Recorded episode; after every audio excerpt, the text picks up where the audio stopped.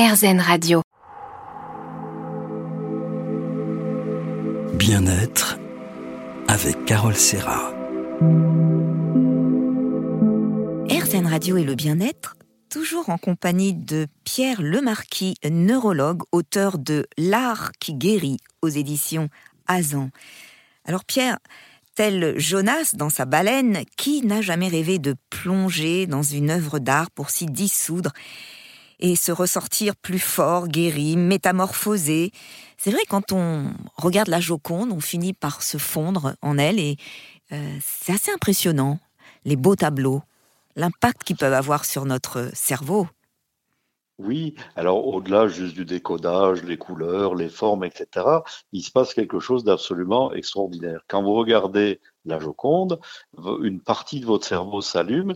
Euh, c'est cette partie qui s'allume quand vous faites face à quelqu'un de réel. Vous voyez, donc quand vous êtes face à la Joconde, votre cerveau fonctionne comme si vous étiez devant Mona Lisa, comme si vous étiez en train de discuter avec une femme de la Renaissance euh, et qui est devant vous. C'est plus euh, de la peint, du couche de peinture sur une plaque de bois, c'est quelque chose de vivant quoi, dans notre cerveau considère les œuvres d'art comme, comme une entité biologique avec qui donc on peut dialoguer. Donc c'est quelque chose. Donc ça peut être l'art peut être un, thérapeute. Et on a montré aussi euh, plus récemment avec la musique, il y a une autre zone dans notre cerveau qui s'appelle euh, les neurones de la théorie de l'esprit. Vous savez là on est en train de parler l'un avec l'autre, on cherche un petit peu à savoir ce que pense l'autre, comment il reçoit ce qu'on dit. Enfin oui on essaye d'anticiper. Vous voyez. Donc ça on l'a tous. C'est ce qui nous permet de, de communiquer. Les, les autistes malheureusement en sont privés où ça marche moins bien. Vous voyez, c'est pas. Donc, cette théorie de l'esprit, quand vous entendez une musique, elle se met aussi en route, le rôle de la théorie de l'esprit, c'est-à-dire qu'une musique va passer dans vos oreilles et vous la considérez là encore comme quelqu'un qui vous parle. Vous voyez, c'est pas du tout uniquement du son, une vibration euh, acoustique, c'est quelque chose de vivant. Vous voyez, au Moyen Âge, on pensait que la musique c'était un petit animal invisible qui rentrait dans dans votre tête, qui vous transformait. Mais on avait raison. Que ce soit de l'art visuel ou de l'art euh, ou de la musique, notre cerveau le conçoit comme si c'est quelque chose de vivant. Quoi. Donc on peut interagir avec euh, et on n'est plus tout seul. D'ailleurs, Mozart avait de la musique dans la tête tout petit. Ah oui, Mozart, il était que musique, vous voyez, il, il pensait en musique tout le temps. Il, est même comme beaucoup de créateurs, enfin, il pensait que qu'il était un récepteur. Quoi. La musique arrivait, il ne savait pas d'où elle arrivait, elle arrivait dans son cerveau, puis il la retranscrivait. Quoi. Ça, ça tenait de la magie, un peu d'un oracle. Enfin, c'était, il y a quelque chose de, de merveilleux par là. Wagner également. Oui, Wagner, alors lui, il raconte, enfin, on se méfie plus de ce que raconte Wagner parce qu'il enjolivait beaucoup, mais il raconte que, par exemple, le début de, sa tétralogie, le début de l'or du Rhin, il faisait la sieste, quoi. Et il a entendu un accord comme ça qui, tenait longtemps, qu'on entend au début du prélude de l'or du Rhin, donc c'est l'accord qui tient, et puis la mélodie arrive progressivement dessus, c'est la création du monde. Vous dites que la musique, c'est une amie qui nous guérit si on écoute. Oui. Et si on écoute une musique triste, eh bien, finalement, on est moins triste après. C'est étonnant. Oui, ça c'est merveilleux parce que si vous écoutez par exemple Tristesse de Chopin, bon bah euh, vous, serez moins triste parce que elle vous parle cette musique. C'est Chopin qui rentre dans votre cerveau, qui vous explique que lui aussi il a été triste, qui comprend votre tristesse. Donc vous, vous dialoguez avec quelqu'un, puis il vous fait secréter toutes ces bonnes substances du système du plaisir et de la récompense, toute cette dopamine. Vous avez le cerveau inondé de, de bonnes substances chimiques et quand le morceau est fini, ben, vous êtes moins triste qu'au début. D'ailleurs, les dyslexiques, les, les, autistes stressés, euh, bah, quand ils écoutent de la musique, ils vont mieux, en fait. Ils, rentrent dans, un nouveau monde. Oui, a un beau, un beau mode d'entrée avec les autistes. Parce que vous savez, ils sont toujours stressés, ils ont toujours le pouls accéléré, ils transpirent. Enfin, le, moindre bruit, ça les fait très sauter. Bon, ben, il se peut parfois qu'avec la musique, on puisse dialoguer avec eux, rentrer dans leur esprit, même des autistes très profonds, euh, ils finissent par, euh, par s'y intéresser. Oui, donc c'est un mode de euh, d'accès à, leur, à leur, vie psychique, si on veut, sans, sans trop les déranger. Et c'est une porte qui est plus facile à ouvrir. Vous dites que la musique occupe plus de circuits dans le cerveau que le langage. Oui, oui, oui. Euh, la, musique occupe beaucoup plus. elle double les circuits du langage et puis euh, elle va. Euh, il y en aura bien plus qui explique souvent. Par exemple, quelqu'un qui, qui, fait une attaque cérébrale, qui perd la parole, eh ben vous arriverez, si vous devez réussir à leur faire reparler, ce sera souvent, souvent au début par la musique. Quand vous commencez à lui chanter quelque chose, il, il va réussir à chanter avant de parler. Et les enfants, c'est ce qu'ils font hein, quand ils quand ils commencent par chanter avant de parler, ils gazouillent, ils et puis petit à petit se mettent à, parler. Et dans l'évolution, on a dû faire la même chose. Quand Bien on sûr. que le, voilà, on chantait. Alors le chant, c'est on peut chanter ensemble. Bon, c'est pas très précis. On peut pas dire allez me chercher le journal en chantant, c'est compliqué. Mais euh, par contre, euh, euh, tout le monde comprend les émotions qui, qui transitent. Alors Bien sûr, on en parlera dans, dans, un instant. D'ailleurs, le, le bègue qui bégaye, il ne bégaye plus quand il chante. à tout de suite, on se retrouve dans un instant. Bien-être avec Carole Serra. RZN Radio et le bien-être, toujours en compagnie de Pierre Lemarquis, neurologue, qui nous parle de l'art qui guérit aux éditions Azan. Alors Pierre, on parle toujours de, la musique qui passe par les, les, deux cerveaux. Et vous dites, euh, au début était le verbe et la vibration. En fait, le bébé, par exemple, il chante avant de parler. Oui, oui, oui, et puis même euh, il crie dans la langue maternelle. C'est-à-dire que comme euh, il entend, comme au début les graves, enfin il entend, puisqu'il entend le plus dans le ventre de sa mère, c'est la voix de sa mère, et il est capable, dès la naissance, d'orienter son regard vers la, voix maternelle. Mais dès son cri à la naissance, on a montré que si c'est un cri euh, chez un bébé allemand, ça va être un cri descendant, parce qu'en allemand, on a plutôt tendance à, à, baisser le ton à la fin de la phrase, alors qu'un bébé français, ça va être un cri ascendant. il y a déjà l'inflexion de la langue maternelle euh, au départ. D'ailleurs, Schopenhauer a dit la musique existait avant l'univers. Ah oui, enfin, alors Schopenhauer, il était, euh, il jouait de la musique, hein, il jouait de la flûte hein, au moins une ou deux heures par jour. Vous voyez, c'est pas donc il était très très sensible à la musique. C'est pour ça que Wagner justement s'étant intéressé à Schopenhauer et puis même Nietzsche. Donc euh, pour lui, euh, nous étions de la, de la, musique incarnée, enfin le, le, le monde des vibrations, mais c'est vrai quand même parce que au, début était le verbe, au début notre Big Bang c'est bien une histoire de, de vibration qui engendre le monde et dans la plupart des cultures c'est un instrument de musique, c'est un son qui engendre le monde. On pense à, Shiva avec son tambourin. Enfin, c'est quelque chose de très répandu. Quoi. la vibration qui engendre le monde, de la musique incarnée, c'est agréable. Et Shakespeare a dit celui qui n'est pas sensible à la musique n'est pas quelqu'un de bien. ah, il était précurseur. Dans, hein. Venise. Oui, oui, Ah bah, il aimait bien la musique aussi. et, ben, et puis, euh, quand François Ier avait envoyé un orchestre à Soliman le Magnifique, Soliman le Magnifique avait renvoyé l'orchestre parce qu'il pensait que c'était une ruse pour l'amadouer.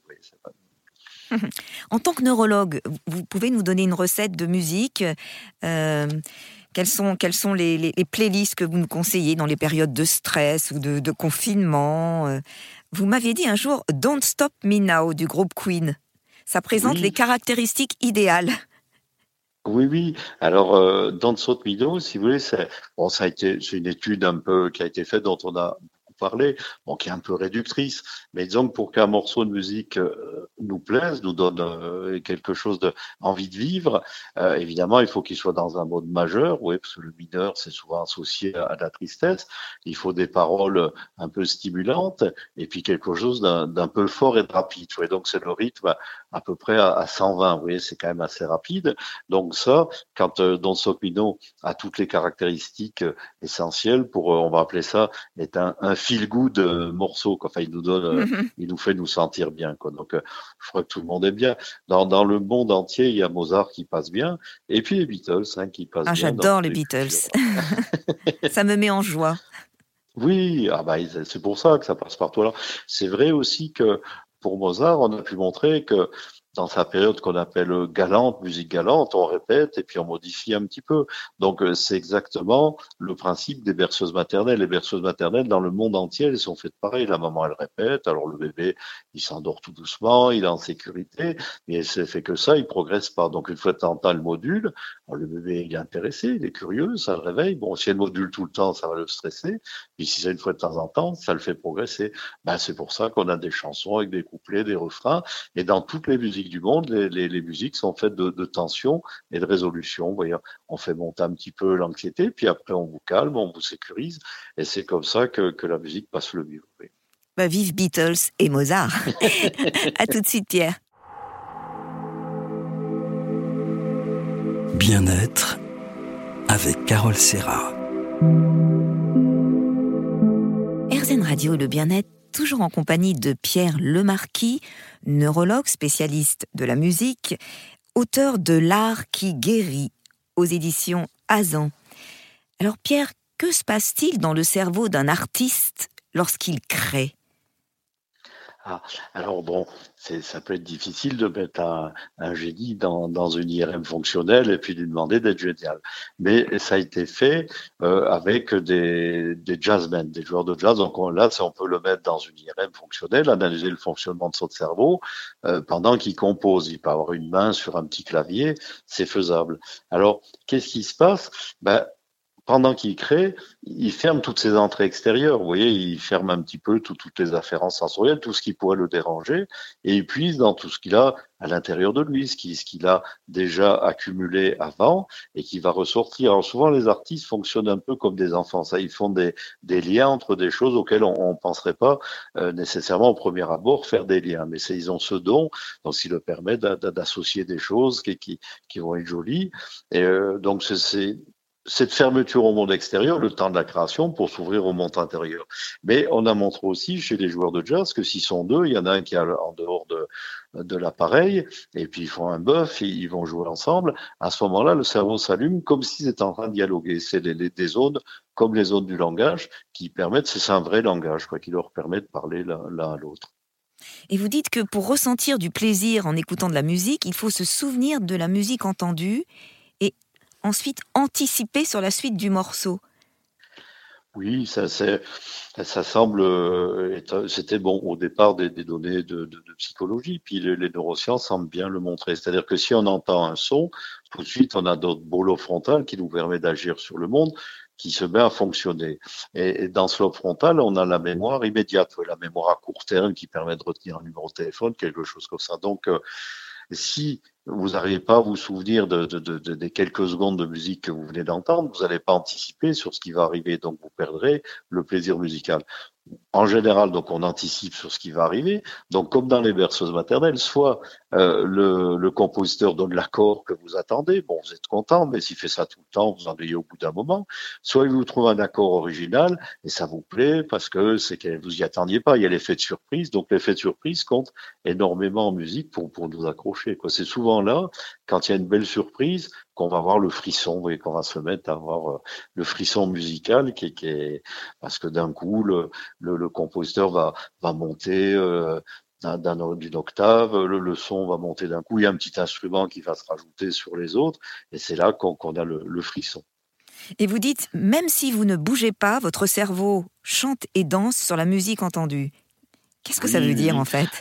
On a donc, euh, euh, vous êtes à l'opéra, vous n'avez pas le droit de bouger, mais votre cerveau, il, il se gêne pas. Quoi. Lui, lui euh, il fonctionne comme s'il était en train de chanter, comme s'il était en train, comme si vous faisiez les mêmes mouvements. Ça explique pourquoi il y a des artistes comme Glenn Gould ou Kate Jarrett qui chantonnent en jouant. Alors c'est la terreur des, des, ingénieurs du son, mais euh, ils peuvent pas s'en empêcher parce que ça, ils chantonnent en même temps qu'ils jouent. Nous, nous, on le fait dans, normalement sans avoir besoin, sans que ce soit entendu à l'extérieur, mais eux, ils peuvent pas s'en empêcher sur leur technique de, composition, d'improvisation ou, de jeu, d'interprétation.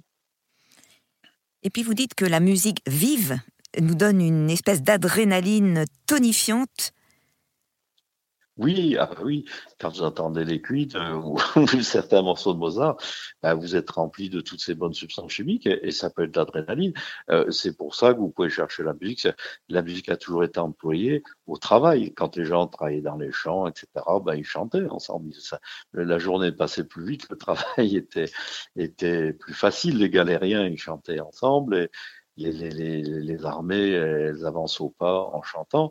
Donc, ça va souder une communauté et euh, donner de la force. Hein. Il y a certaines musiques qui sont vraiment faites pour le sport, pour l'entraînement, qui, même simplement. Euh, vous avez, je sais pas, vous êtes fait mal, vous avez du mal de bouger, ben, si vous mettez une musique dans votre tête, euh, vous allez réussir à, à, bouger plus facilement. Vous voyez, ça, il y a un effet d'entraînement.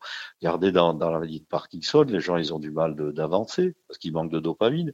Mais s'ils ont une musique dans la tête, eh ben, ils vont pouvoir euh, se mettre à marcher. Il y a là aussi, il y a un côté miraculeux. Quoi. En tout cas, moi, Michael Jackson me donne beaucoup d'énergie dès le matin. C'est vraiment la, la puissance à l'état pur. Merci Pierre, on se retrouve dans un instant.